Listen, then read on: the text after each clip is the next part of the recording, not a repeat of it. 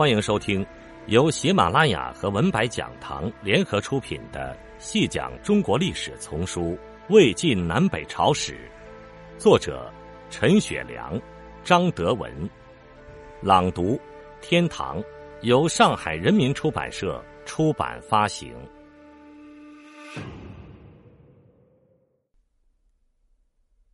第二十三集，流民，顾名思义。就是流离失所、背井离乡之民。中国社会的主体是过着定居生活的农户，因此取的基本方略也往往是近迁徙、指流民。但是，流民作为某一历史时段的某种社会现象，它的生成有其深层的时代背景，因此想要止是止不住的。看来，只有因势利导才是万全之策。西晋时期，全国性的大规模的流民潮，主要兴起于贾后专政和八王之乱的时候。司马氏八王争夺王位，各地方势力也乘时而起，战斗规模不断扩大，战场从洛阳、长安延展到黄河南北的广大地区。一些军人为了一己之私利，还引鲜卑、匈奴、乌桓等少数民族参战。少数民族的部队进入长安城，使这座曾经十分繁华的大城市残破不堪了。到晋怀帝被掳时，长安城中户不盈百，墙宇颓毁，蒿棘成林，朝廷无车马张服，为桑板鼠号而已。战乱让偌大一座长安城成了一座户不盈百的空城。这是简直不能设想的。那么数十万人到哪里去了呢？答案是明白的。除了战争中的死亡外，大部分成了流民，再加上连年的天灾，更为流民的大量产生创造了条件。当时，全国的流民数已经难以统计了。有史料说，关西扰乱，贫岁大饥，百姓乃流移旧谷。相与入汉川者数万家，汉中流入十余万口。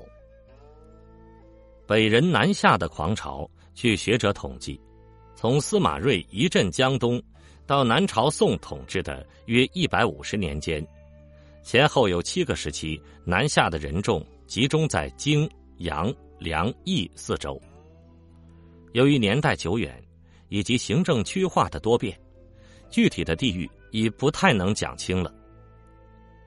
荆州大致上指今湖北、湖南二省，还有河南、贵州、广东、广西的一部分；扬州大致上指今江西、浙江、福建三省和江苏、安徽的一部分，还包括湖北、河南的部分地区。益州和凉州大致上是指今四川全境，还包括陕西、贵州的部分地区。可见，当时流民的分布差不多遍及我国南方、东南沿海、西南腹地的广大地区。据谭其香教授统计，一百多年间，北方南迁人口当在北方株洲总人口的六分之一到八分之一之间，也就是北方六七个人中就有一人背井离乡了。对待流民，实际上是有截然不同的两种态度的。当时流民流入汉中以后，在朝廷有不同意见的情况下，御史李泌就持节慰劳，且监察之。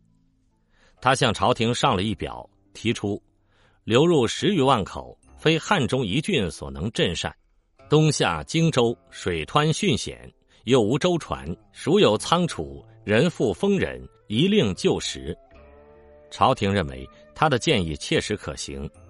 就散在义良，不可禁止。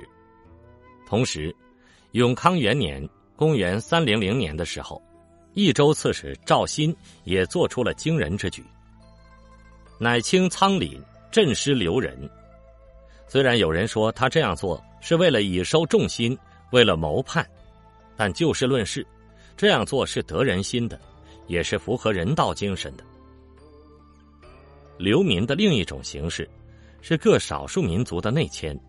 少数民族内迁后，与汉族之间有相互融合的一面，也有相互摩擦的一面，有时甚至会兵戎相见，这是不奇怪的。公元三零四年，匈奴人刘渊在左国城（今山西离石北）即汉王位。他说：“帝王岂其常哉？吾汉民之生，约为兄弟。兄王弟及，不亦可乎？且可称汉，追尊后主，以怀人望。”其实他与汉人称兄道弟，认为帝王无常，这些都是没有什么错的。晋怀帝永嘉三年。公元三零九年，匈奴人刘渊派其子刘聪两度进攻洛阳。永嘉五年三月，公元三一一年，洛阳被攻陷，怀帝被掳到了平阳。不久，晋人立闵帝于长安，那时长安城已经破败不堪了。五年后，即公元三一六年，刘聪遣刘耀攻长安，闵帝出降，西晋王朝。灭亡了。听众朋友，这一集就为您播讲到这里，感谢您的收听。